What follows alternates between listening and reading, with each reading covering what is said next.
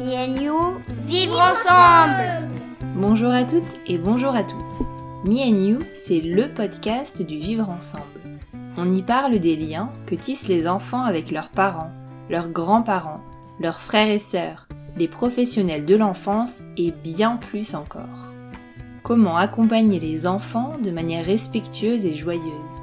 Comment mieux comprendre leur développement et transformer les difficultés qu'on peut rencontrer en opportunités d'apprentissage.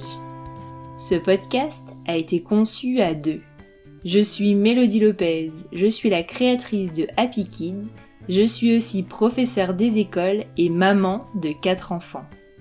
Et moi, je suis Nadège Petrel. Je suis infirmière puricultrice, professeure de yoga pour enfants et maman de deux filles.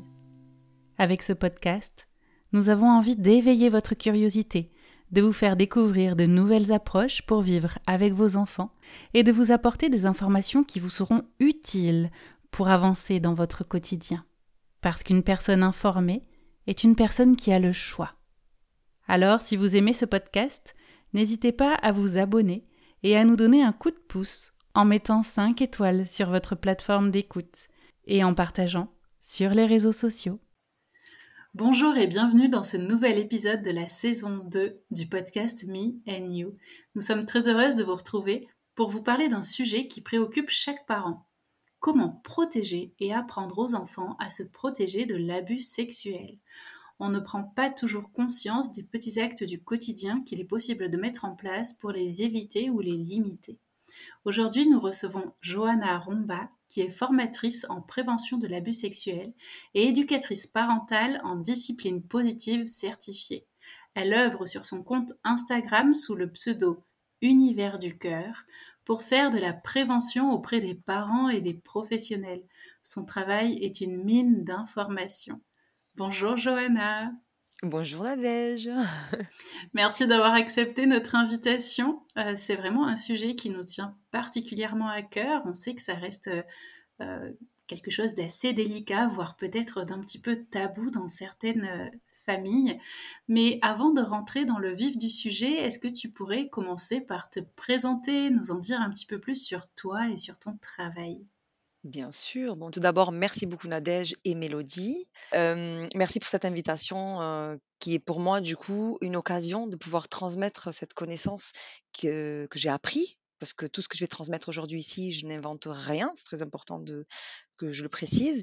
Et donc, c'est une connaissance qui permet du coup d'aider les parents et les professionnels de l'enfance à savoir mieux protéger nos enfants d'un sujet tellement important qui est donc l'abus sexuel.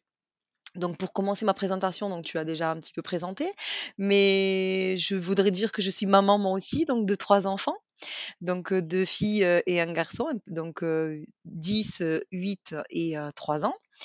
J'ai 36 ans et comme tout parent, donc voilà, moi aussi, un jour, je pensais ne pas avoir de tabou. J'ai été confrontée à certaines questions de mes enfants.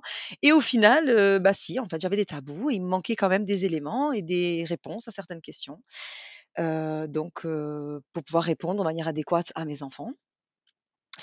Et entre ça et le fait que moi-même je suis une survivante donc de l'abus sexuel donc vécu pendant mon enfance, eh bien tout mon chemin de résilience, toute cette parentalité qui m'a fait redécouvrir plein de choses, m'ont amené à me professionnaliser donc dans l'aide à la parentalité et à me spécifier particulièrement dans la prévention des violences sexuelles infantiles.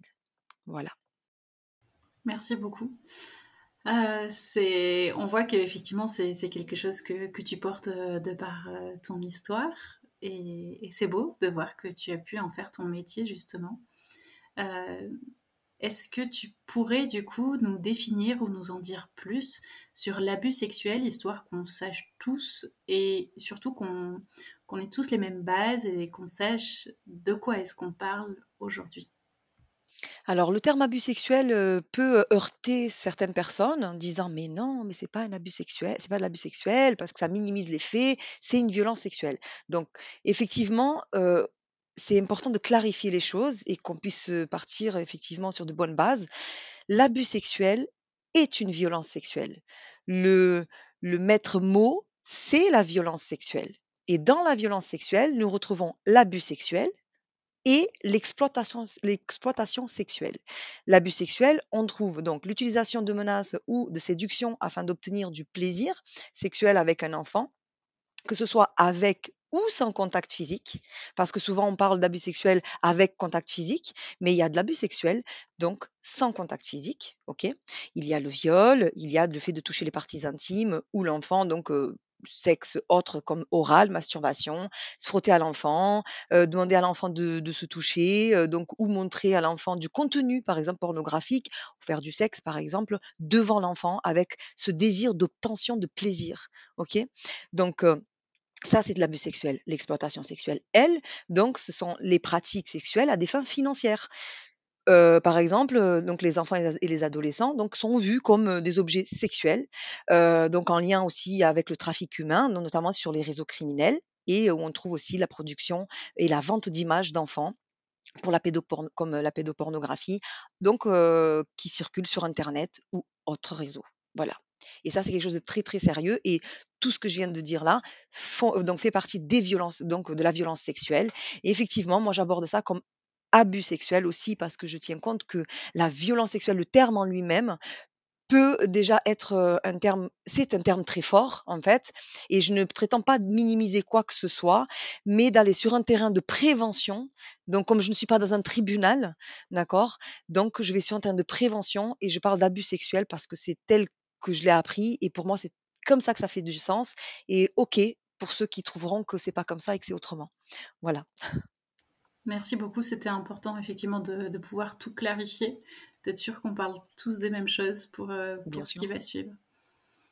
Alors, la- je pense que on peut dire que la parole, elle se libère petit à petit autour de ce sujet qui jusqu'à présent était quand même euh, plutôt tabou. Je pense que les réseaux sociaux n'y sont pas pour rien, euh, bien au contraire, et, et tant mieux. Euh, Est-ce que euh, tu sais ce qui a contribué à ça Alors, effectivement, heu, l'abus sexuel, heu, est un sujet tabou encore aujourd'hui, malgré qu'il y a une libération de parole, heu, plus importante effectivement. Mais si nous prenons déjà l'éducation sexuelle elle-même, parler de sexualité, c'est tabou, c'est un grand tabou. Aujourd'hui, à côté de ça, on a l'autre extrême qui est l'hypersexualisation. Mais, si parler de sexualité, donc de l'enf de déjà, même entre adultes, c'est un tabou. Sexualité de l'enfant, c'est un méga tabou et alors, l'abus sexuel, qui touche aussi à la sexualité, eh bien, c'est un tabou au carré, quoi. Enfin, vraiment, c'est c'est quelque chose de qui qui du date d'il y a très, très, très, très, très longtemps, qui, mmh, qui est dans ce dans dans ce on va dire, dans ce cercle, dans dans ce triangle de je sais pas comment on peut appeler ça, infernal de des violences, en fait, parce que les violences s'alimentent les unes aux autres et hem et pour lesquelles effectivement, jusqu'à présent, on n'entendait pas trop trop de cas ou en tout cas, c'est assez ignoré quand même encore aujourd'hui de la majorité des personnes. Depuis quelque temps, effectivement, les dernières années, heu, on entend beaucoup plus de cas, heu, grâce effectivement, comme tu l'as bien dit, aux réseaux sociaux, donc c'est le côté positif, grâce aux personnes en fait qui ont commencé à libérer la parole, par le fait aussi qu'aujourd'hui on a accès plus facilement à la connaissance. Il y a beaucoup de personnes qui ont vécu, donc des violences sexuelles et qui ne savaient pas que c'était, une violence sexuelle en fait. Il y a des femmes, par exemple, même adultes, qui sont dans une relation, où elles vivent le viol conjugal et elles ne savent pas qu'elles sont victimes de viol. Donc toute l'éducation, heu, taboue nous a amené à ne pas savoir, en fait, faire la distinction finalement de ce qui est normal, pas normal et un enfant ne sachant pas aussi, ce qui est normal ou pas normal, sachant que la plupart des abus sexuels sont, faits, à plus de 80% par, la famille, des personnes même qui font partie de la famille, du réseau proche de l'enfant, en qui l'enfant, il a confiance, cette personne.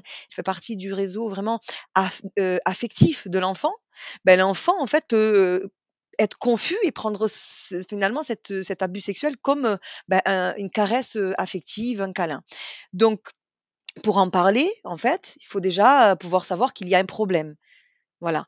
Donc effectivement, aussi, il y a le fait de: «Mince, si j'en parle, mais attends, il y a je suis peut-être la seule à avoir vécu ça et c'est ce qu'on va me croire ou pas. Enfin, il y a, y a tout ça. Il y a le, la culture du silence, il y a la peur d'être jugé. Et comme beaucoup de victimes aussi, ne sont pas crus aussi, en fait, ça, ça aussi, ça, maintient dans le silence. Et aujourd'hui, effectivement, grâce aux réseaux sociaux, où on trouve déjà on a cet accès à plus de connaissances, notamment par les podcasts, les posts, euh, les comptes comme le mien et tant d'autres, euh, comme le tien et tant d'autres personnes dans la parentalité et autres, des professionnels qui sont là pour justement démocratiser cette, simplifier, en tout cas rendre accessible toute cette connaissance et qui permet aux personnes de dire ah oui ben moi j'ai vécu ça, ok ben elle elle a parlé, lui il a parlé, je vais parler aussi puisque ça motive en fait, ça fait un peu l'effet boule de neige. Donc et de plus en plus de personnes parlent parce que ben plus nous sommes et plus on se sent aussi soutenu et plus fort et plus on se sent on sent ce courage de pouvoir apporter, enfin, du coup, parler de quelque chose qui, qui est très difficile à, nommer et à parler. Merci beaucoup. Effectivement, il y a ce, ce phénomène de libération de la parole qui fait l'effet boule de neige dont tu parlais. mais d'être parmi les premières personnes qui vont aller oser dire haut et fort voilà ce qu'elles ont vécu c'est pas facile. Je pense que ça demande effectivement beaucoup peut-être d'accompagnement, de, travail sur soi, etc. Tout à l'heure, tu disais qu'effectivement, euh, euh, pour pouvoir en parler et avoir conscience que c'est ça qu'on est en train de vivre, euh, il fallait avoir conscience que c'était un problème ou qu'effectivement il s'agissait d'abus, etc. tu parlais aussi de pouvoir parler librement avec nos enfants, de sexualité. Est-ce qu'il existe des outils euh, contre l'abus sexuel infantile, des choses qu'on pourrait euh, mettre en place ou peut-être même des albums jeunesse sur le sujet que tu pourrais euh, recommander? Absolument. Alors, moi, ce que je dis toujours, parce que clairement, c'est ce que j'ai appris et clairement, pour moi, c'est ça. En tout cas, c'est ce que je soutiens c'est que l'outil le plus puissant contre la violence sexuelle, c'est une éducation sexuelle adéquate, une éducation sexuelle infantile adéquate. Et cette éducation sexuelle, elle commence dès bébé, dès le ventre. Va me dire, mais comment ça, dès le ventre? Et oui. mais quand on parle de... On va revenir pourquoi dès le ventre, mais quand on parle d'éducation sexuelle, ça fait peur. Les parents disent, mais comment ça, éducation sexuelle? Parce que dès qu'on parle de sexualité, la majorité d'entre nous qui n'avons pas reçu d'éducation sexuelle adéquate parce qu'elle a été soit tabou, soit au contraire guidée par des contenus pornographiques, ben, en fait, on associe ça tout de suite à sexe, à l'acte sexuel lui-même, à l'érotisation, à des contenus inadéquats aux enfants. Et forcément, si notre vision de la sexualité se réduit à ça, ben, personne n'a envie d'aller apprendre à faire du sexe à leurs enfants ou parler de choses érotiques et à les érotiser à, la à, en gros, à ôter leur innocence. Et il ne s'agit absolument pas de ça, en tout cas pas l'éducation sexuelle que, que je véhicule et que je transmets. Il ne s'agit absolument pas de ça, rassurez-vous. Hein. Donc l'éducation sexuelle adéquate, celle que je parle, c'est pouvoir apprendre sur le corps, nommer le corps, parler de sentiments, d'émotions, de, de limites corporelles, de consentement, savoir faire la différence entre un, toucher affectif un toucher abusif, un bon et mauvais toucher de manière parler un petit peu binaire, mais simple, simplifié pour les enfants. Et donc, la sexualité, c'est quelque chose qui est beaucoup plus ample que le sexe, en fait. Le, sexe fait partie de la sexualité, mais ne définit pas la sexualité. La sexualité, c'est l'énergie qu'il y, a en nous qui nous amène à chercher du plaisir dans tous les domaines de la vie. Donc, elle est liée à tout ce qu'on vit, à notre communication, à l'affect, à, nos relations, qu'elles soient amicales, amoureuses, familiales, au travail, à la spiritualité. Vraiment, ça englobe tout, absolument tout, à la communication, la manière comment je me perçois et je perçois l'autre, en fait. C'est ça la sexualité. Et bien sûr, le sexe fait partie. La seule différence, c'est que nous avons tous, effectivement, donc dans cette manière-là, nous avons tous une sexualité, à la différence que tout le monde ne pratique pas le sexe et ne doit pas forcément pratiquer le sexe dans le cas des enfants. Donc tout ce qui est sexe ou caresse à caractère sexuel qui fait partie de, donc du registre de l'adulte, du répertoire de l'adulte, ne doit pas faire partie de l'enfant. Et c'est pas juste ah ne doit pas parce que qui le dit, comment, c'est qu'une question de, de croyance. Non, biologiquement parlant déjà, ok, l'enfant n'a pas d'hormones sexuelles, n'a pas de désir pour le sexe, donc de désir sexuel. Désir sexuel, tout ce qui concerne le sexe.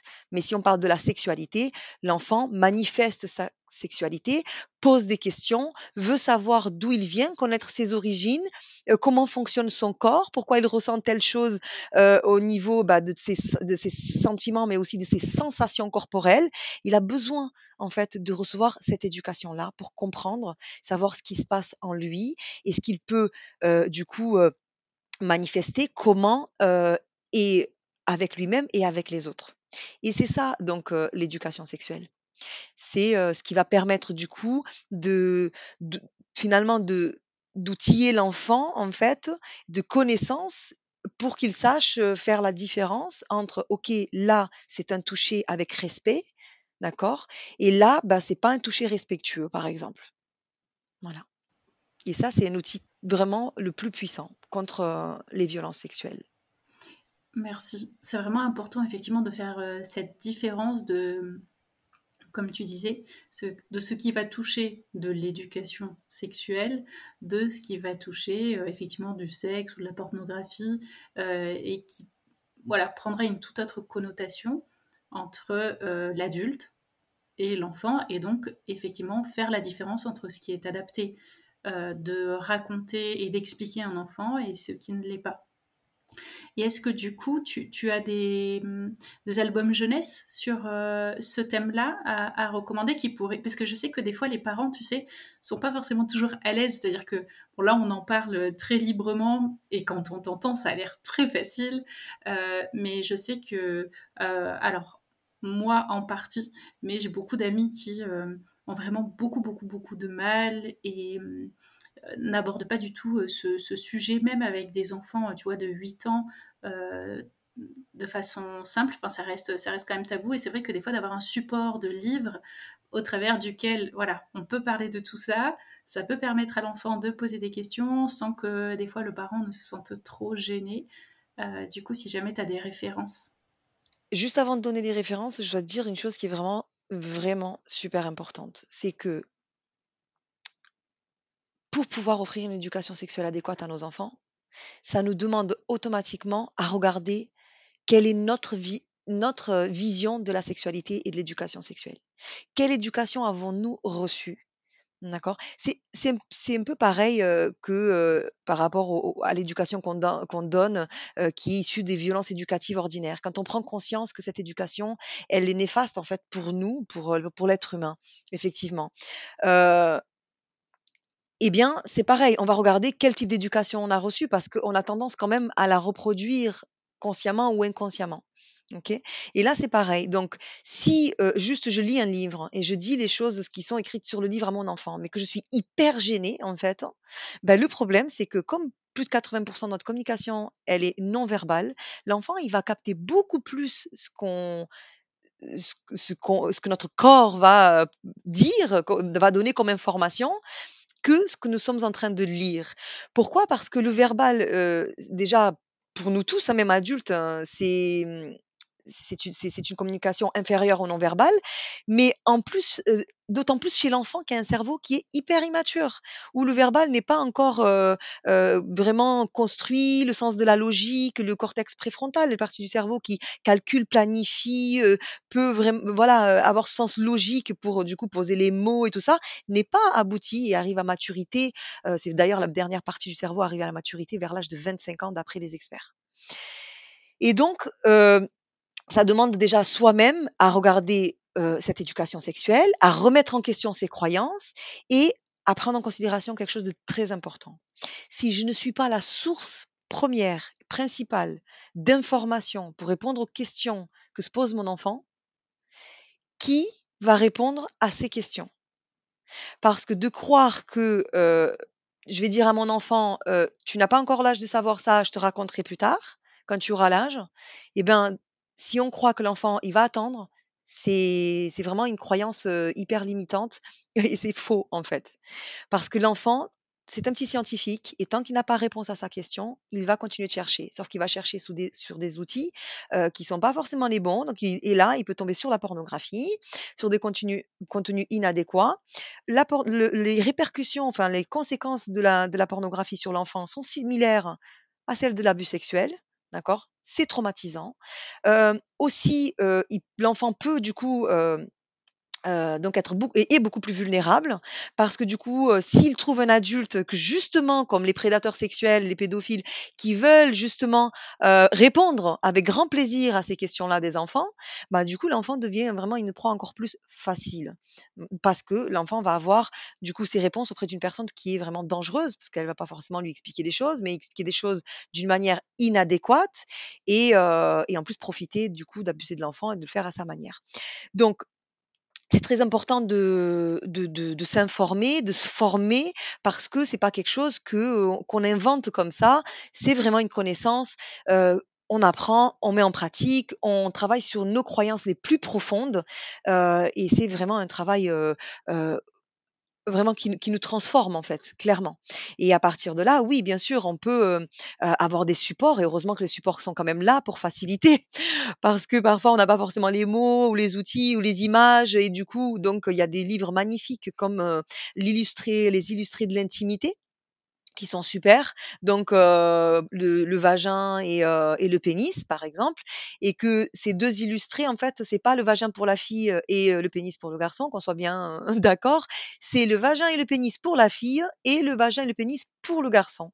On va parler de règles à un garçon, on va parler du fonctionnement, parce que le garçon, il veut savoir aussi ce qui se passe chez ses copains, ses copines, filles, en fait. Heu, qu'est-ce qui se passe? Pourquoi moi j'ai un pénis et elle, elle a une vulve?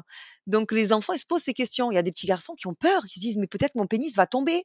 Parce qu'elle, elle a pas de pénis donc ou la petite qui va croire qu'elle va avoir un pénis qui va pousser.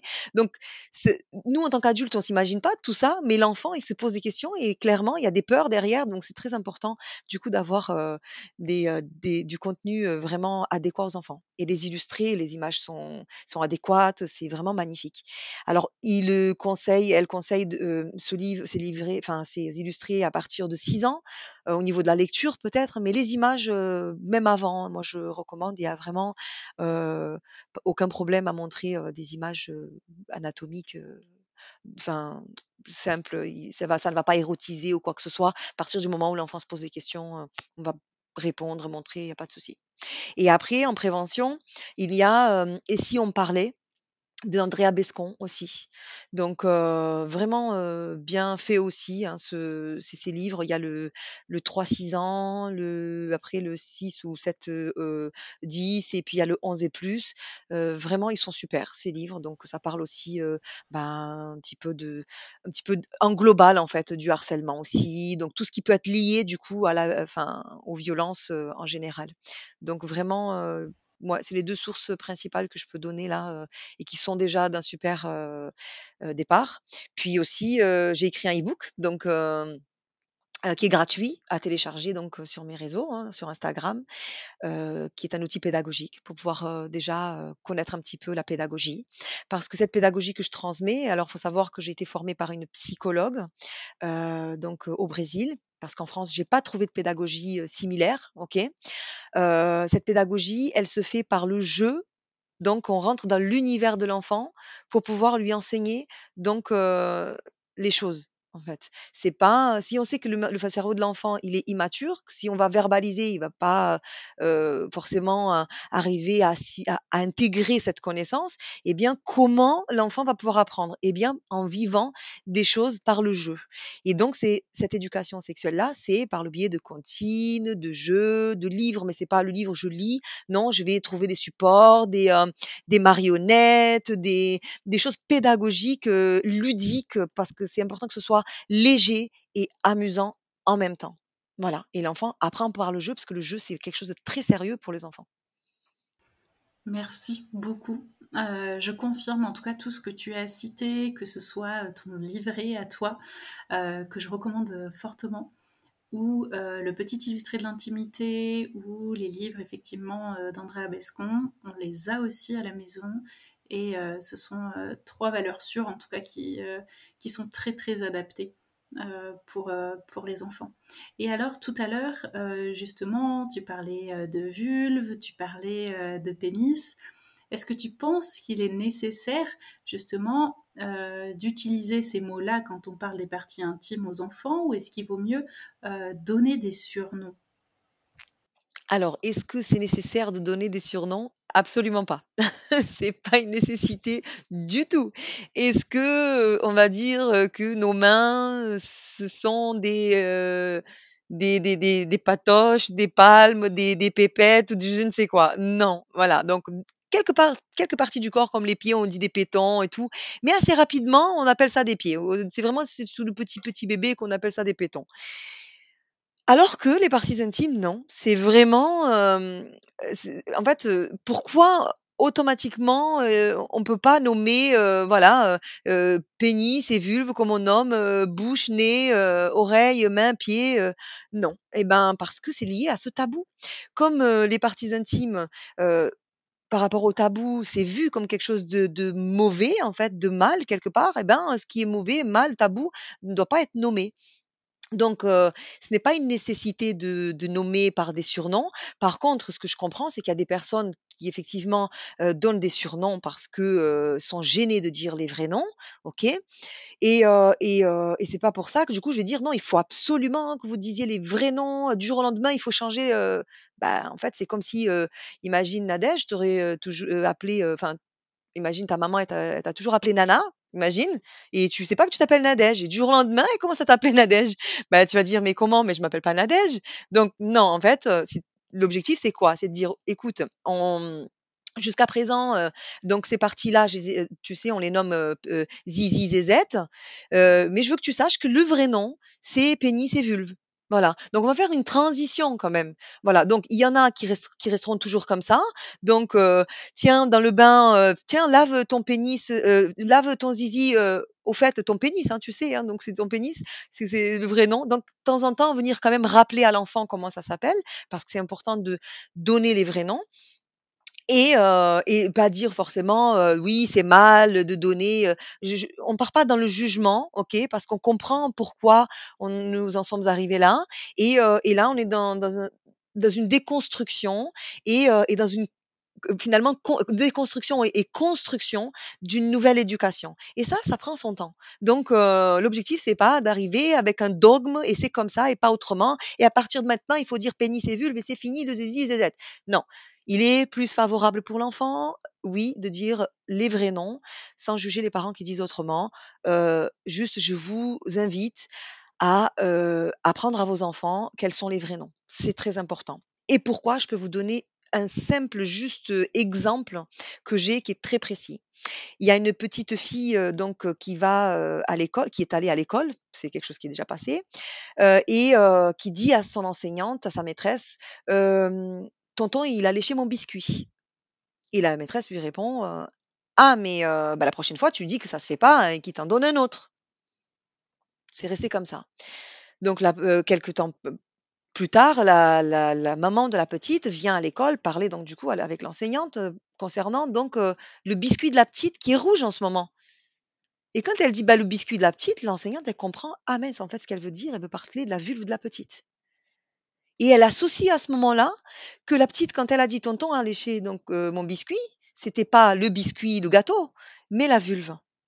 Et donc effectivement, le fait de ne pas nommer des vraies parties du corps telles qu'elles sont, telles qu'elles sont en fait, peut amener effectivement à cette confusion-là, ou même au cours d'une enquête, l'enfant peut mélanger un peu les choses aussi parce que ben dire que c'est une fleur, mais une fleur c'est aussi une fleur. Enfin, ça peut être vraiment confus pour l'enfant en fait, et ça peut du coup amener à des confusions comme ça et à ne pas savoir ou à ne pas apporter l'aide nécessaire à l'enfant alors qu'il a besoin parce qu'il a exprimé quelque chose mais que ça n'a pas été compris tel que ça avait besoin d'être compris sur le moment.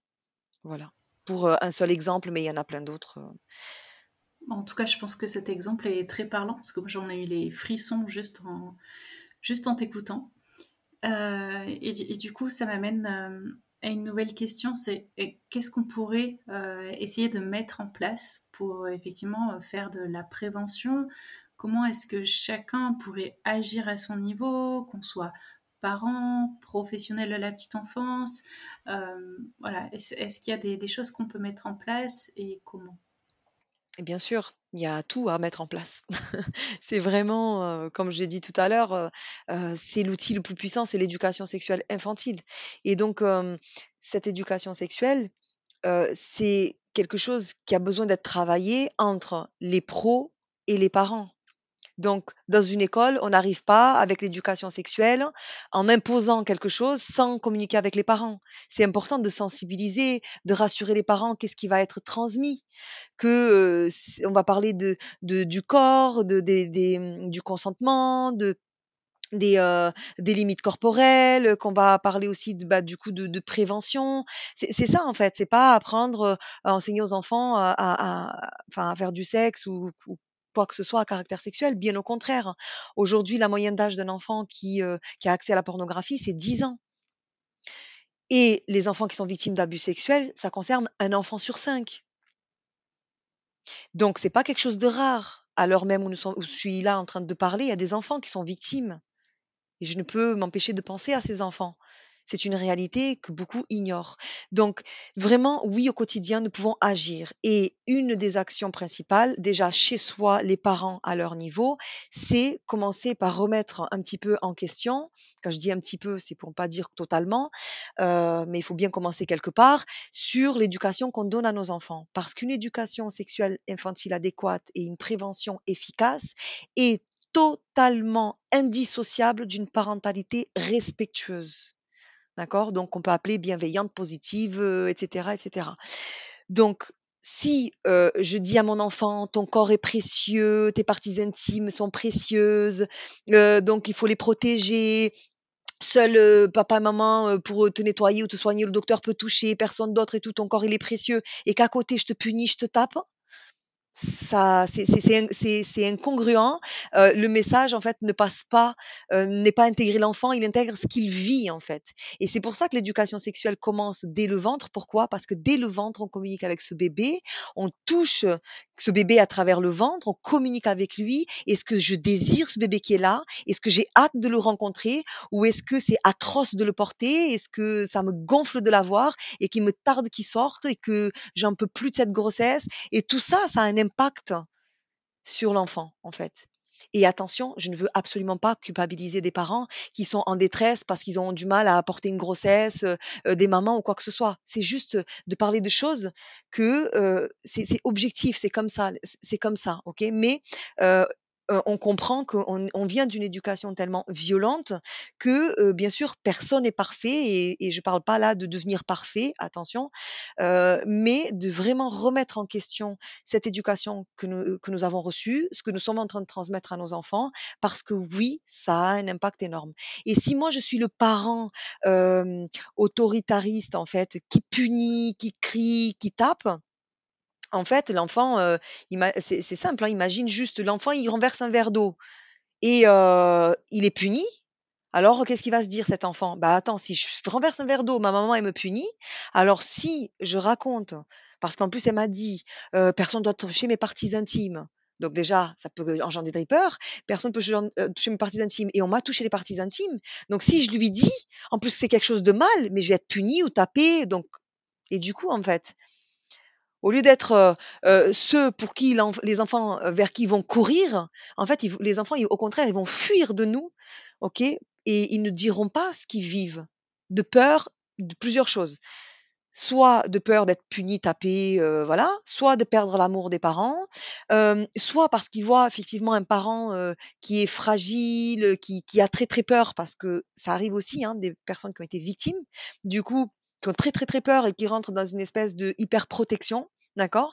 Et donc ça aussi, en fait, le le l'enfant, heu heu, du coup, ne se sent pas assez en sécurité pour pouvoir dire aux parents, de peur de de blesser ce parent qui est déjà blessé, en fait Heu et du coup, voilà, donc ça, ça fait que l'enfant ne ne va pas forcément se sentir, heu, sécure pour pouvoir parler et le dialogue est quelque chose de fondamental. Donc la première chose, c'est l'enfant, il ne raconte que ceux, que les choses avec, enfin, desquelles on parle avec lui.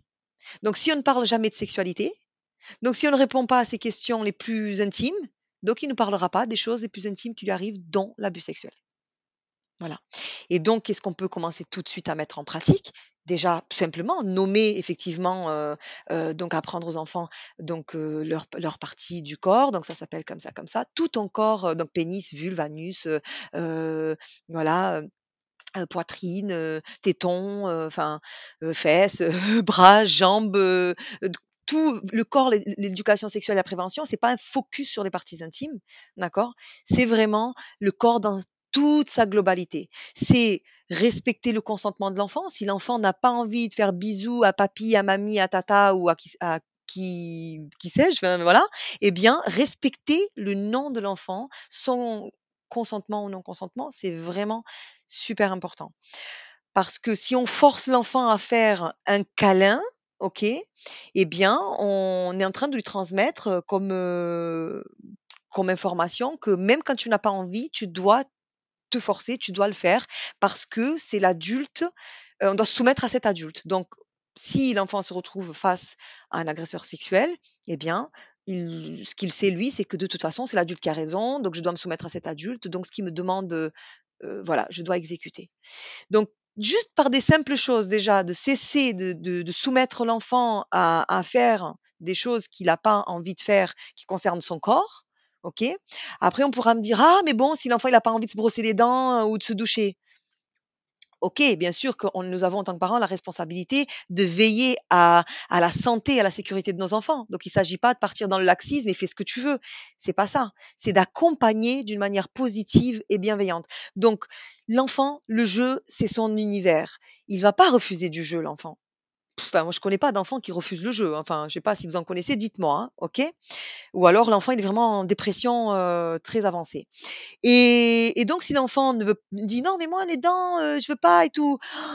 écoute, je te propose. Qu'est-ce que tu en penses?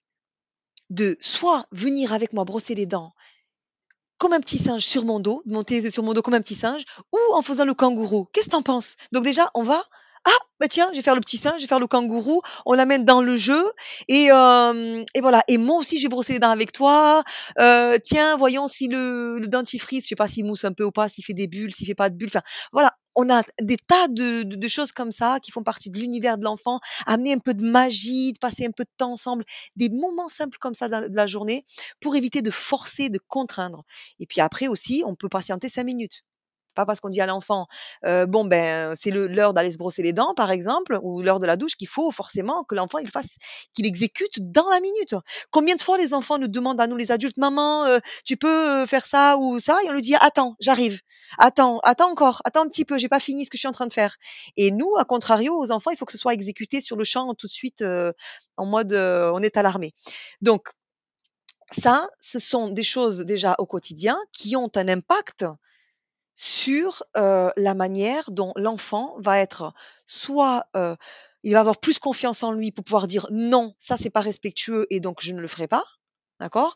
Ou ok, de toute façon je n'ai pas le choix, je suis insoumis, c'est l'adulte qui a toujours raison, ce que l'adulte dit, je dois le faire, donc je me soumets et je fais. Et ça, voilà, c'est un enfant qui est beaucoup plus vulnérable et voilà. Donc pour dire, il y a plein d'autres choses sur lesquelles on peut parler. J'ai une formation pour ça d'ailleurs, parce que vraiment c'est un sujet qui, qui, qui, qui, a une logique vraiment très importante avec les gestes quotidiens, les, ce qu'on peut penser les plus anodins en fait, et qui vont avoir clairement un impact très important sur, sur la prévention, sur cette éducation sexuelle qu'on donne à nos enfants. voilà.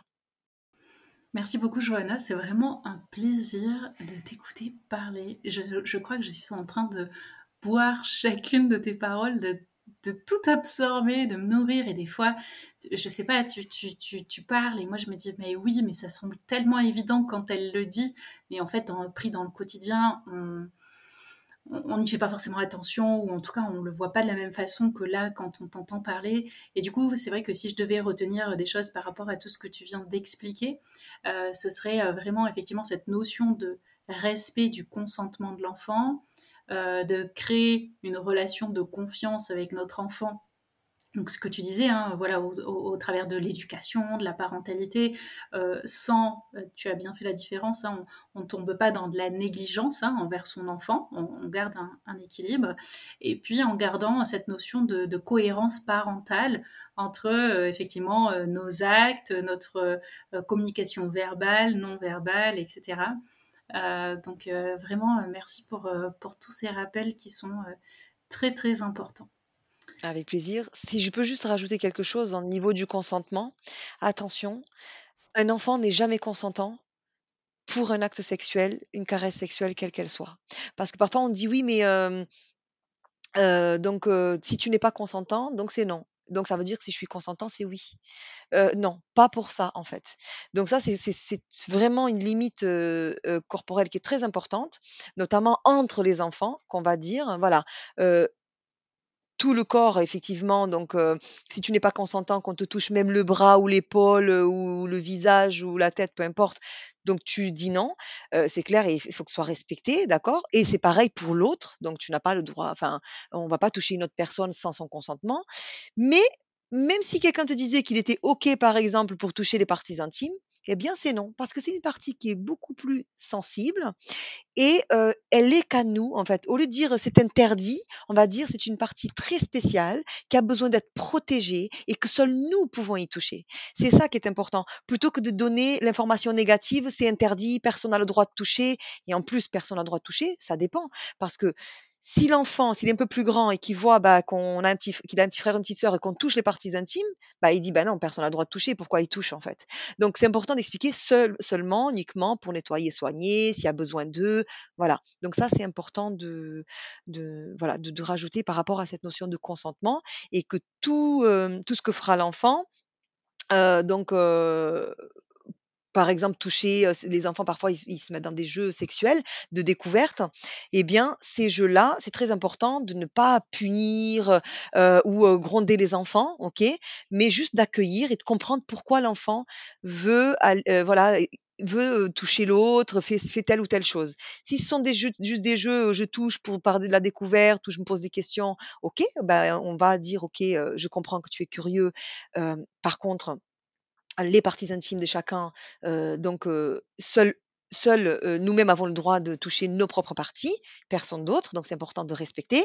C'est pas parce qu'on l'a dit une fois que l'enfant il va cesser de le faire. L'apprentissage est un processus, ok? Donc quand on apprend à lire et à écrire, c'est pas une fois on a appris à lire et à écrire, c'est bon, c'est acquis. Non, non, non, c'est la répétition et la répétition et la répétition. Donc, si vous êtes parent et que vous dites oui, mais bon, je lui ai déjà dit, elle continue, il continue de le faire. Ok, vous continuez de redire et dire et redire. Voilà. Donc, je sais que c'est pas toujours facile, mais c'est comme ça. L'immaturité cérébrale de l'enfant fait que, voilà. Donc, euh, même nous, euh, dans le processus d'apprentissage, peu importe ce qu'on apprend, c'est pas en une fois qu'on apprend les choses. Donc, c'est pareil. Et, et enfin et enfin, enfin, il y avait quelque chose que je voulais dire aussi, qui me sort un petit peu là, donc heu, ploum, ploum, ploum, Oui, donc ne pas, donc répondre oui, si vraiment on voit que l'enfant, donc heu, est dans des jeux sexuels par contre, avec des discours érotisés et tout, donc on pose pas des questions directes, quelqu'un t'a fait ça, qui a fait ça, qui a fait ci, non. Je comprends qu'il y a ces choses-là. est-ce que donc je vois donc je constate que, qu'est-ce qui t'amène à faire ça? Qu'est-ce que donc toujours dans le questionnement sans être le détective, OK? Voilà et pour, parce que si l'enfant il a vécu quelque chose, si l'enfant en fait il se met dans des jeux sexuels, inadéquats, c'est qu'il a vu ou vécu quelque chose. Et s'il a vu ou vécu quelque chose, si en plus on se montre, mais c'est pas bon, c'est pas, c'est pas bien de faire ça et tout, pouf, ça le braque, ça le bloque, et du coup, il ne parlera pas. il ne parlera pas. Et je peux vous donner un exemple récent, par exemple, d'une maman où le, qui, qui, m'a dit ça, enfin voilà, quelque chose. le petit donc a dit ben papa donc il va me manquer parce que son voilà, parce qu'il me touche le pénis, il me fait des caresses au pénis et le fait que la maman elle a la maman elle a fait: «Heu, quoi? Heu, il te touche, comment, donc ça?» et ben, en fait, le l'enfant derrière il a dit: «Mais non, c'était une blague». Voilà et ça, du coup, ça peut amener l'enfant, à revenir sur ce qu'il a dit parce que la réaction du parent, en fait, peut, du coup, bloquer, parce que l'enfant a peur derrière. Donc attention et et aussi, je souhaite déculpabiliser tout de suite celles qui disent: «Oui, mais bon, du coup, j'ai mal agi, j'ai mal fait». Vous avez fait comme vous saviez et comme vous avez pu. Donc, on n'a pas la science infuse. L'objectif, c'est pas de culpabiliser les parents. Et si jamais aussi vous avez serré le bras un peu trop fort, crié un coup ou quoi que ce soit, moi, la première, je fais des erreurs tous les jours et je suis professionnelle. Ok? Nous sommes aussi des humains. Nous venons aussi d'une éducation violente. Nous sommes aussi dans un processus de transformation, prise de conscience. Et c'est pas parce qu'on a pris conscience que tout change tout de suite par coup de baguette magique. Donc, important d'accueillir tout ce qui se passe en nous également et de reconnaître que mon fils, ma fille, je suis désolée. La manière dont, je t'ai parlé, dont je t'ai touché, elle n'était pas respectueuse. Je m'en excuse. Tu ne mérites pas ça. OK? Donc, voilà, je m'excuse. Et puis, on est dans la réparation et on fait, euh, voilà, chaque jour un peu mieux. Voilà, c'est ce que je voulais rajouter en plus. Eh bien, tu as bien fait de le rajouter parce que je trouve ça encore très, très, très important et intéressant. Et ce que j'apprécie aussi euh, beaucoup, c'est cette façon que tu as de, déculpabiliser euh, les parents parce que, bah, comme tu le disais, on fait comme on peut et avec les connaissances qu'on a sur le moment, on n'a pas forcément euh, toutes ces notions-là que tu nous apportes aujourd'hui voilà, sur le moment. Et puis, et puis, malgré ça, même si on a des fois les connaissances, comme dans le cas de l'exemple que, que, tu nous as évoqué, ça peut être en fait tellement la surprise pour nous que ça nous échappe en fait. Donc, euh, merci de voilà d'expliquer euh, tout ça avec les mots que tu as parce que ça fait euh, énormément de bien et en même temps, voilà, on a quand même des, prises de conscience de notre côté aussi. Et du coup, justement, dans le cas où on suspecterait un cas d'abus sexuel sur un enfant, est-ce qu'il y a un protocole, une démarche à faire ou à suivre? Bien sûr. Alors si, ça concerne un enfant extérieur à nous, donc enfin à la la famille, enfin c'est pas s'il s'agit d'un enfant, autre que notre notre propre enfant, on va faire un signalement. OK? Donc on a pour ça, bah, le numéro, 119, voilà, où il y a des professionnels derrière qui vont être à l'écoute et qui vont vous donner la démarche à suivre. En tout cas, un signalement anonyme même, hein, peut être fait, d'accord? Donc n'ayez pas peur de signaler. c'est après, c'est pas à vous de faire l'enquête, c'est aux enquêteurs d'enquêter, OK? Donc c'est très important que dans le doute, il vaut mieux le dire que: «Ah oui, mais bon, je suis pas sûr et tout». OK, mais dans le «je suis pas sûr», il y a peut-être quelque chose. Donc on fait un signalement et effectivement, si c'est notre enfant et si l'enfant raconte quelque chose, surtout, bah, déjà, il y a l'écoute Donc c'est très, très, très important que ce soit notre enfant ou même à l'école, ou autre en tant que professionnel, heu et bien, c'est d'écouter l'enfant, de ne pas questionner l'enfant parce que poser des questions, ça peut, revictimiser la victime, ça peut induire des choses qui sont pas, forcément, exactement, cette vérité-là que l'enfant a vécue. Et donc on écoute Vraiment, on écoute, on est dans l'écoute de l'enfant, OK, on ne juge pas, on accueille. Merci, on le remercie pour la confiance qu'il nous accorde de nous raconter, quelque chose d'aussi intime, d'aussi lourd à porter, d'accord? Nous, nous savons que c'est lourd à porter, donc mais on va pas forcément lui dire, on lui dit on le remercie tout simplement: «Merci pour la confiance que tu m'accordes et de me raconter ce que tu es en train de me raconter, OK? Je te crois». Ça, c'est très important. «Je te crois». OK? Il n'y a pas de doute à avoir quand un enfant raconte des choses comme ça. Un enfant ne peut pas inventer quelque chose qui ne fait pas partie de son répertoire sexuel. OK? Donc, lui m'a touché, il m'a fait ci, il a fait là, j'ai vécu ceci, cela. Oui, l'enfant, il a vécu, soit il a vécu, soit il a vu, en tout cas, il a été confronté à quelque chose d'inadéquat et qui est donc traumatisant pour lui. Donc, on le croit. Toujours et après il y a l'enquête et l'enquête déterminera, heu, voilà, les choses. Mais en tout cas, on croit l'enfant. Donc c'est: «Je te crois» et et aussi ensuite c'est: «Je vais te protéger». Voilà, ça c'est très important, OK? suite à ça, si c'est bien sûr nos enfants, ben, il faut porter plainte, hein. Avant d'aller porter plainte, première chose, il se passe quelque chose, amenez votre enfant consulter un médecin. Amenez l'enfant consulter un psy un ou une psychologue compétente, dans ce sujet-là, c'est encore mieux, euh, spécialisé avec les enfants et en victimologie. OK, parce que c'est vraiment des branches particulières, OK, parce que si le, la manière de, de, communiquer avec l'enfant, elle, elle est faite de manière à poser des questions guider un petit peu à ce que l'enfant, il parle. Ça m'est arrivé d'ailleurs de dire à une maman: «Il faut amener la petite voir un une psy» et ça a été catastrophique chez la psychologue, la psychologue, elle disait: «Oui, mais vas-y, parle parce que ta maman là, regarde, elle en peut plus, il faut le dire». Enfin, ça sort de de de d'une autre planète le truc. Mais vraiment, attention, il y a des pros qui sont très compétents et qui c'est leur, leur, heu, spécialisation, donc cherchez quelqu'un de compétent. Avant d'amener l'enfant, vous y allez seul. Vous allez avoir ce rendez-vous, discuter avec le professionnel et ensuite, si vous dites: «OK, oui, c'est quelqu'un qui me paraît compétent et cetera», j'amène mon enfant. OK? Très important. Quand vous allez porter plainte, vous n'amenez pas l'enfant avec vous parce que si c'est un cas d'abus sexuel, d'une violence sexuelle, eh bien l'enfant doit pouvoir bénéficier donc d'une audition Mélanie, OK? Donc heu, l'enfant est écouté par donc heu, l'audition, elle se fait par, heu, des, des enquêteurs qui qui sont formés donc dans un cadre, où ils sont, habillés en civil, d'accord? Ils ne sont pas habillés en tenue de policier pour ne pas faire peur à l'enfant. Dans un lieu, qui ressemble plutôt, normalement, ça dépend les lieux, mais à une chambre d'enfant où il y a des jouets, des jeux à faire avec l'enfant pour que l'enfant soit à l'aise pour pouvoir parler et la perso les personnes, ces personnes-là sont du coup formées à à du coup, à interroger le l'enfant, à parler avec l'enfant. Donc attention, n'allez pas, forcément tout de suite au commissariat avec l'enfant, «Viens, on va porter plainte» et ceci, cela.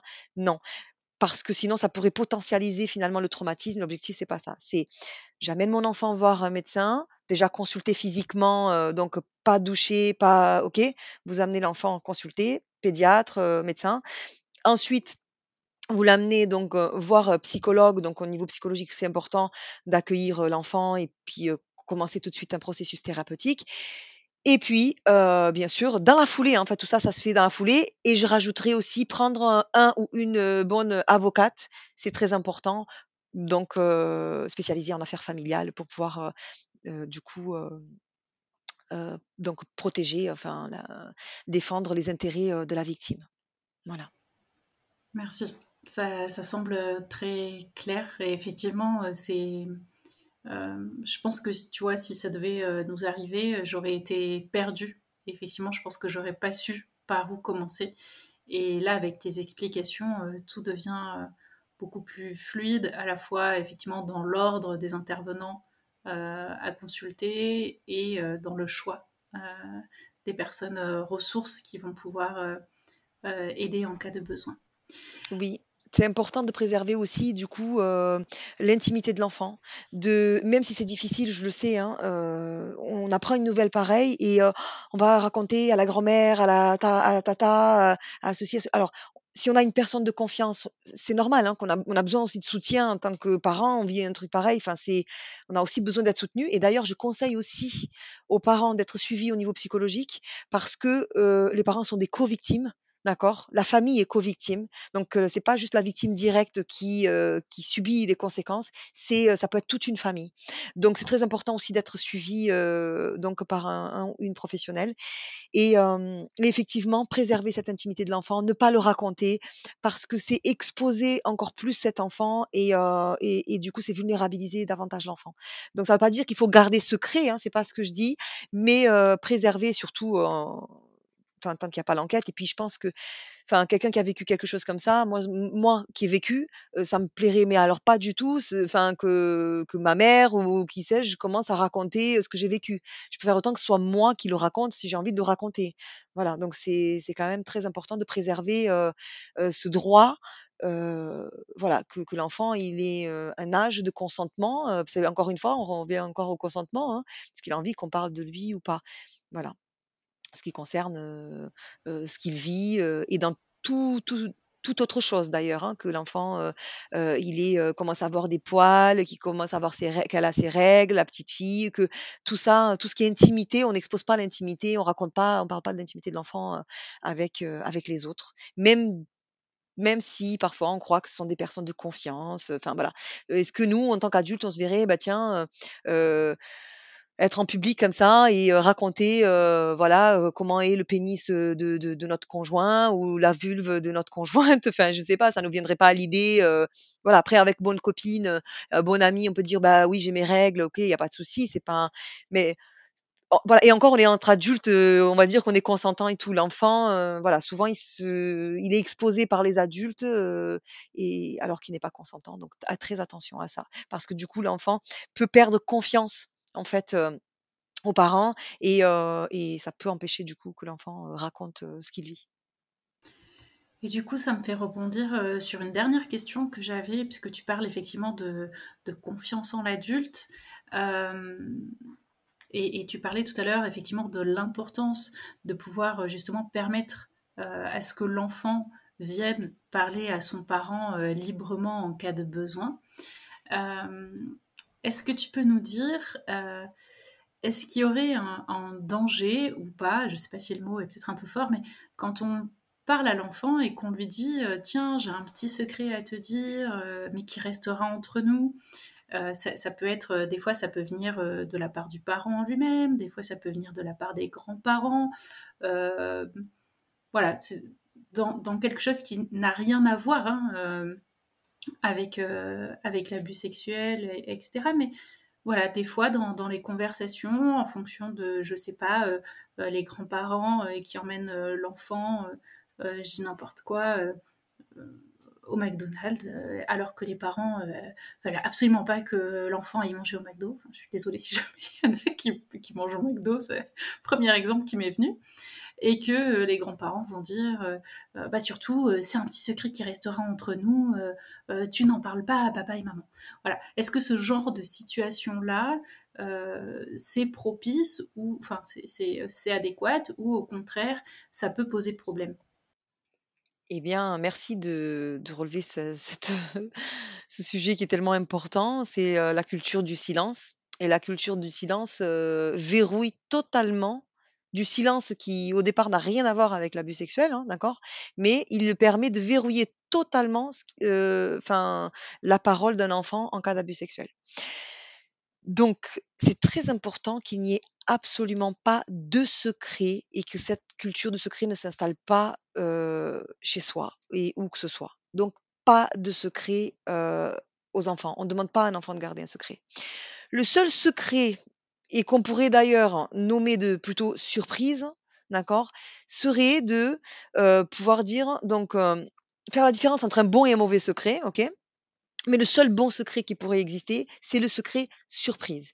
C'est celui que on va préparer une fête d'anniversaire, d'accord, pour papy, maman, papa, peu importe pour qui, mais en tout cas on va préparer une fête. Et donc du coup, on va préparer des petites surprises et donc pour que la pour que la personne, elle soit du coup surprise, eh bien, on va pas lui dire parce que sinon elle sera pas surprise. Donc on va expliquer à l'enfant qu'on va du coup, euh, c'est pas qu'on va, finalement garder un secret, mais on va lui dire seulement à tel moment, en fait. Mais on va le dire. C'est quelque chose qui se dit rapidement. On demande pas à un enfant de garder un secret pendant des mois, quoi. C'est pas possible déjà parce que son immaturité cérébrale ne permet pas. D'autant plus, même si c'est une surprise, si on demande à un enfant de garder donc cette surprise pour lui jusqu'à telle date, qu'on puisse du coup faire la surprise à la personne concernée, mais que l'enfant, en fait, quand c'est quelque chose de positif, l'enfant il a envie de raconter, donc il va, il raconte. Ben, le problème c'est que si nous, du coup, on est déçus et qu'on dit à l'enfant mais non, mais il fallait pas le dire, c'était une surprise. Ça, c'est, c'est du coup, l'enfant se sent coupable d'avoir gâché la surprise. Donc attention, déjà, est-ce qu'on demande donc si on demande de garder un secret que je dirais plutôt surprise, c'est le seul qui est bon et positif, c'est celui-là. Vraiment la surprise pour, en cas de fête ou enfin voilà, tout ce qui est festif. OK, mais attention, si c'est un enfant qui est beaucoup trop petit, qui n'a pas cette capacité-là de enfin de garder voilà cette, cette surprise, eh bien non, on va pas lui dire. Hein, ben, l'enfant sera surpris lui-même au moment de la surprise. Il vaut mieux pour pas qu'il du coup se sente coupable d'avoir gâché la fête. Donc ça c'est important parce que le fait on, ne pense pas forcément au premier abord, oui, mais bon, qu'est-ce que ça a rien à voir Qu'est-ce que ça a à voir Je demande de garder secret le fait qu'on a mangé à McDo, surtout que ça partait d'une bonne intention et que c'est pas quelque chose de, de mauvais pour l'enfant. Bah déjà, ça dépend si qui estiment que c'est mauvais ou pas, hein, parce que nutritivement parlant, c'est pas forcément le meilleur. Bon, après, on, pourra dire oui, mais bon, une fois, ok. Chacun après euh, fait ce qu'il veut, mais le problème, c'est que si on commence à valider qu'il y a des choses sur lesquelles on peut garder secret euh, vis-à-vis des parents, eh bien derrière les, les agresseurs sexuels aussi, ils se servent justement de cette culture euh, du silence pour faire taire l'enfant en disant, euh, euh, tu vois, bah, bah, pareil, je te donne des bonbons, je te donne ci, je te donne là, tac, je fais plaisir à l'enfant. Et en même temps, voilà, il y a ces caresses entre nous, mais c'est que entre nous, euh, voilà. Donc, comme c'est en plus l'enfant, il sait, s'il reçoit pas une éducation sexuelle adéquate, bah, il sait pas faire la, différence entre un bon et mauvais toucher. ah bah, il va dire, bah oui, mais oui, c'est qu'entre nous, c'est c'est quelque chose de bon, ça me, ça me fait du bien parce que l'enfant avec le toucher en fait, la la la sensation qu'il ressent, même si on touche, heu, la vulve d'un enfant, c'est pas désagréable, en fait, puisque c'est une zone érogène, heu, qui a plus de 6 000 terminaisons nerveuses pour, heu, pour, heu, pour la vulve, par exemple, si je prends la vulve, heu, comme exemple. Heu, donc c'est un c'est c'est une réaction à un toucher, ça veut pas dire que l'enfant désire se toucher, mais, c'est une réaction comme, si on va faire un petit câlin comme ça sur l'avant-bras, ça fait une petite chatouille, ça contrairement si on tape que ça fait mal. Donc ça va du coup enfermer, heu, l'enfant dans le secret parce qu'il y a un plaisir derrière, en fait et heu et ça c'est, c'est vraiment dangereux. Donc les secrets les plus, heu, anodins, heu, puissent-ils, heu, paraître, en fait, sont dangereux parce que ça, contribue à, à à cette culture de donc du secret, pour des choses beaucoup plus graves. Que ce soit abus sexuels ou autres, hein, notamment en cas de harcèlement, heu, même scolaire, heu, enfin des choses comme ça, heu, donc il y a combien d'enfants, qui se suicident parce qu'ils étaient harcelés à l'école, les parents ils ne savaient pas et «Non mais j'ai rien vu, j'ai rien compris». Vous voyez? Donc ça arrive, hein, c'est une réalité et oui. Donc après, attention, je ne veux pas culpabiliser les parents parce qu'encore une fois, hein, c'est ce que je dis, ce sont des faits, donc on peut pas ignorer ces faits. Ces faits, il faut qu'ils soient dits et relevés et étudiés, qu'on prenne connaissance pour changer ces choses-là. Mais l'objectif, c'est pas de culpabiliser non plus, d'accord? Mais c'est pas non plus en évitant d je ne cherche pas non plus ni ni à culpabiliser, ni à éviter de culpabiliser. Moi, ce que je cherche, c'est à apporter des choses, voilà, telles qu'elles sont. Maintenant, heu, je comprends que, heu, voilà, qu'on a pu peut-être, demander à un enfant de gar garder un le silence, le le secret sur quelque chose et que, ben, on n'avait pas conscience de tout ça. OK, on accueille, OK, bon, ben, je savais pas, OK, maintenant je sais, qu'est-ce que je fais maintenant de ce que je sais? C'est ça la question qui est importante. Voilà et en tant que responsable, l'objectif enfin le la responsabilité que j'ai en tant que parent, c'est donc de résoudre, les choses, en tout cas de faire au mieux pour, pour les résoudre des problèmes ou, Trouver des solutions, qui sont, favorables pour le bon développement de l'enfant et pour, favoriser une communication, une libération de parole, heu, voilà. Merci beaucoup, Johanna, pour ces explications, encore une fois, euh, très claires et Avec précises. plaisir. Euh, moi, je n'ai plus de questions, mais peut-être que toi, je ne sais pas, est-ce que tu as euh, quelque chose que tu as envie euh, d'ajouter pour euh, les personnes qui nous écoutent aujourd'hui? S'il y a quelque chose que je peux ajouter aujourd'hui, parce que je pense que pour les parents, heu, j'ai déjà assez dit, mais peut-être juste le rappel de fin, c'est, heu, juste la c'est une question en fait. C'est juste si si vous n'êtes pas la source principale d'information de vos enfants, qui le sera? Ça, c'est je vous laisse cette question et méditer dessus. Voilà, puisqu'on en parlait déjà précédemment. Et si, je peux, maintenant terminer avec quelque chose qui est super important, ça concerne les professionnels de l'enfance. Que ce soit éducateur, que ce soit professeur, enseignant, enfin toute personne qui qui est en contact dans les crèches et cetera, enfin, avec des enfants. Eh bien, comme nous savons et ça ce sont des chiffres de l'INSEE, hein, donc je n'invente rien et c'est des chiffres aussi du Conseil européen, hein. Un enfant sur 5, c'est le Conseil européen et un enfant sur 3 dans une classe d'école victime, c'est les chiffres INSEE. Et ces cas-là, en fait, à plus de 80% se passent en famille et c'est de l'inceste. Alors si nous savons que dans la majorité des cas, ça se passe en famille Les portes de sortie pour l'enfant, souvent, se trouvent où?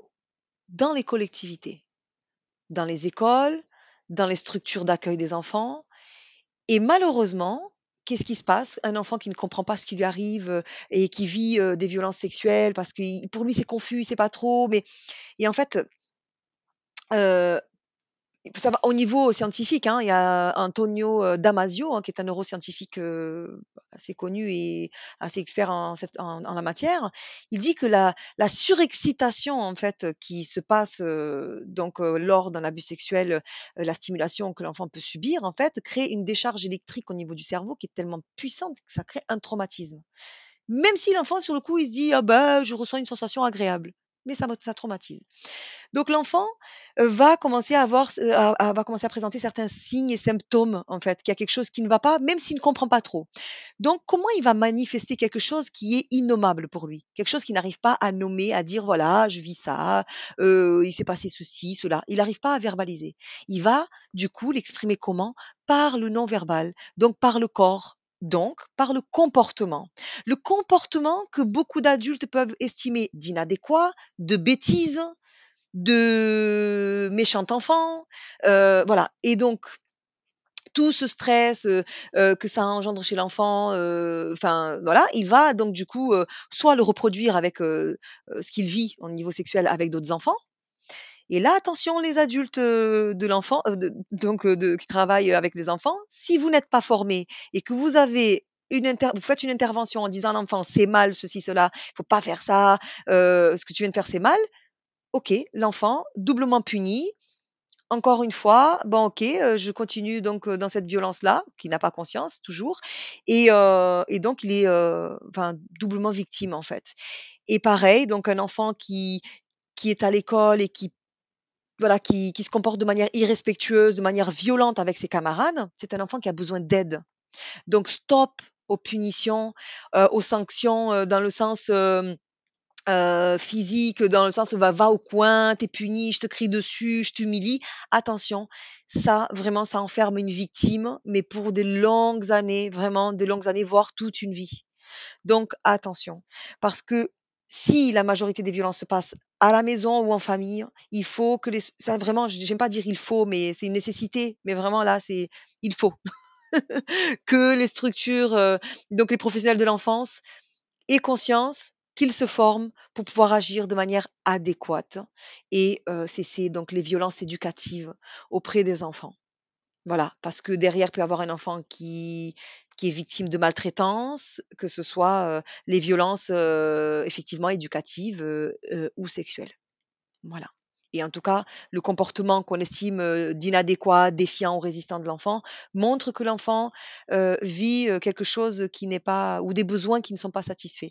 Donc, c'est important de voir au-delà de de ce qu'on voit, mais ce qu'il y a, derrière en fait. Quelle est la cause de ce comportement-là? Et je comprends que c'est pas évident parce que dans les écoles, notamment, c'est voilà, il y a le programme, il faut avancer, il faut y aller, il faut que les choses soient Sauf que là, heu c'est pas des robots, hein, que qu'on éduque, ce sont des humains et donc des humains qui qui ont un corps, un cerveau, et qui ont des sentiments, et qui peuvent être traumatisés et ces conséquences-là, c'est c'est elles sont indélébiles malgré la la la possibilité de résilience et de reconstruction. C'est quelque chose qui marque à vie. Merci beaucoup d'avoir parlé effectivement aussi de, de cet aspect-là, de l'importance de l'écoute de la part euh, de- du personnel travaillant dans les différentes structures, que ce soit comme tu le disais, les structures d'accueil du jeune enfant, que ce soit les écoles, les collèges, euh, parce qu'effectivement, eux aussi, ils ont euh, tout leur rôle à jouer, comme tu le disais, Oui. quand voilà, ça, ça provient de la famille et, euh, et je crois que tu disais que c'était à plus de 80%, donc euh, c'est quand même pas rien. Si on compte que c'est un enfant sur cinq, c'est quand même énorme. Enfin, moi, je, voilà, je, trouve ça vraiment, euh, vraiment important.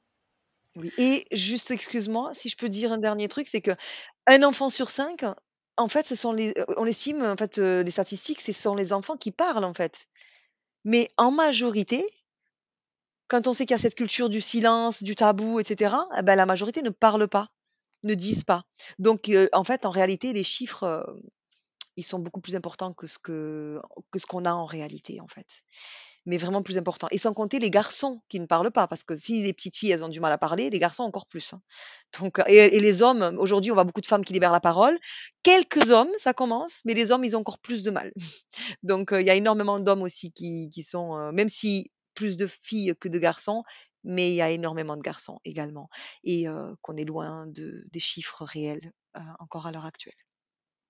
Eh bien, merci pour, pour cette précision complémentaire. Et si je devais retenir quelque chose, effectivement, par rapport à ce que tu viens de, de nous expliquer, c'est bien évidemment de croire euh, les enfants qui, Oui. euh, qui viennent à nous, qui viennent nous parler, qui viennent peut-être euh, nous confier un lourd secret qu'ils n'auraient pas osé raconter à, quelqu'un d'autre. Donc, euh, effectivement, croyons-les. euh, créons ce, lien de confiance. S'ils viennent vous parler, c'est qu'ils ont confiance en vous. Donc, euh, essayons de voilà, pouvoir euh, préserver au maximum cette confiance. Et comme tu le disais, après, voilà, il y aura toute une, toute une démarche, toute une enquête, peut-être qui sera faite pour savoir exactement ce qu'il en est. Mais euh, dans tous les cas, euh, il est important que, bah, que l'enfant sache qu'il a fait le bon choix euh, en venant euh, nous parler. Merci beaucoup, Johanna. Merci. Et est-ce que juste au niveau des outils, je viens de penser à un livre, euh, c'est le Sexpérience de Isabelle Filiosa, parce que du coup on a parlé plutôt des enfants, euh, enfants, mais il y a adolescents, juste pour ne pas oublier, euh, ça m'est venu maintenant. Donc c'est ça, c'est amour et, et sexe ou sexe et sexpérience selon le donc le, le format. Euh, de Isabelle Filiosa avec sa fille Margot, euh, elles ont fait un super livre. Et les adolescents, euh, si, si, euh, vous n'en parlez pas forcément parce que vous n'avez jamais parlé, qu'ils gardent plutôt, ils sont plutôt gênés d'en parler, vous achetez ce livre, vous laissez traîner un petit peu comme ça dans la maison euh, et euh, ils le liront eux-mêmes. Ils auront toutes les informations nécessaires euh, plutôt que de chercher euh, dans, le, dans le porno, euh, dans la pornographie. Même en termes de prévention, tout est dedans aussi. Et je confirme aussi, je l'ai à la maison celui-là. Effectivement, il est, il est plus euh, oui, pour les adolescents pour le coup. C'est euh, adolescent par mm. contre, hein, exactement. Merci beaucoup, Johanna. Merci à toutes et à tous, euh, qui, à toi, euh, enfin à vous et euh, vraiment à tous pour de, de m'avoir permis de transmettre, de passer ce moment, euh, transmettre cette connaissance. Et voilà, c'est la fin de cet épisode. Pour résumer, je pense que l'on pourrait dire que la prévention est essentielle autour de ce sujet. Il est important de faire attention à la culture du silence qui peut avoir des conséquences très graves. Qu'un enfant qui vient vous voir ou vous confier des violences sexuelles doit être pris au sérieux, écouté et surtout que nous devons lui montrer que nous croyons son témoignage. Merci d'avoir écouté le podcast Me and You créé par Mélodie Lopez et Nadège Petrel. Si vous avez aimé l'émission, n'hésitez pas à mettre 5 étoiles sur votre plateforme d'écoute. Vous pouvez aussi partager cet épisode sur vos réseaux sociaux. Nous vous souhaitons toutes les deux une très belle fin de journée et nous serons très heureuses de vous retrouver dans le prochain épisode.